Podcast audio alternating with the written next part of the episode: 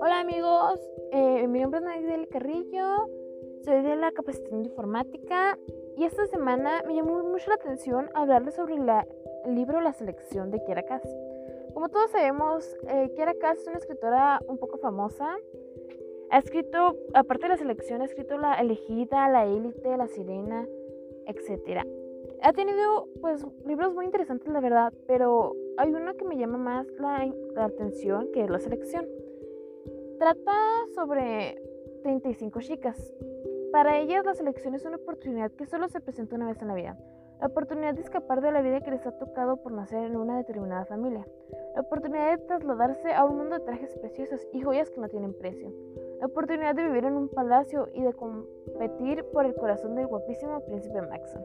Sin embargo, para America Singer, ser seleccionada es una pesadilla porque significa alejarse de su amor secreto, Aspen quien pertenece a una casta inferior a la de ella, y también abandonar su hogar para pelear por una corona que no desea, y vivir en un palacio que está bajo la constante amenaza de ataques violentos por parte de rebeldes.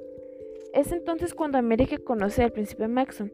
Poco a poco se empieza a cuestionar los planes que ella había hecho para su futuro y se da cuenta de que la vida con la que siempre soñó no se compara con el futuro que nunca se atrevió siquiera a imaginar. Bueno amigos, la neta me impresionó desde el principio. Eh, podríamos empezar, pues, ¿en qué sería? Que simplemente ella se quería casar con Aspen, pero como acabo de decir, era una casta inferior. Y eso, pues, no era algo bien visto por la sociedad. También la historia está relatada como futurista, se podría decir. Es en el año 2050. Se supone que la ciudad se llama Igea es cuando Estados Unidos pierde la guerra y ya un hombre de los más ricos del mundo se, se apodera de, pues, de Estados Unidos y le pone como nombre IEA.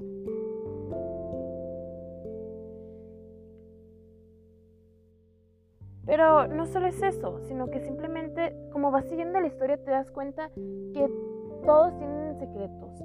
Como cuando descubren que América sale con Aspen, justo unos días antes de su boda con Maxon. Cuando ella cree que ya había superado su amor por Aspen, se da cuenta que no, que sigue enamorada de él y que no sabe si quedarse con Aspen o con Maxon. Pero solo es eso, sino simplemente también es interesante ver cómo entre todas las chicas se atacan. Hay una parte del, muy interesante del libro donde dice que, la, que una de las muchachas le pone vidrios a otra que iba más adelante que ella.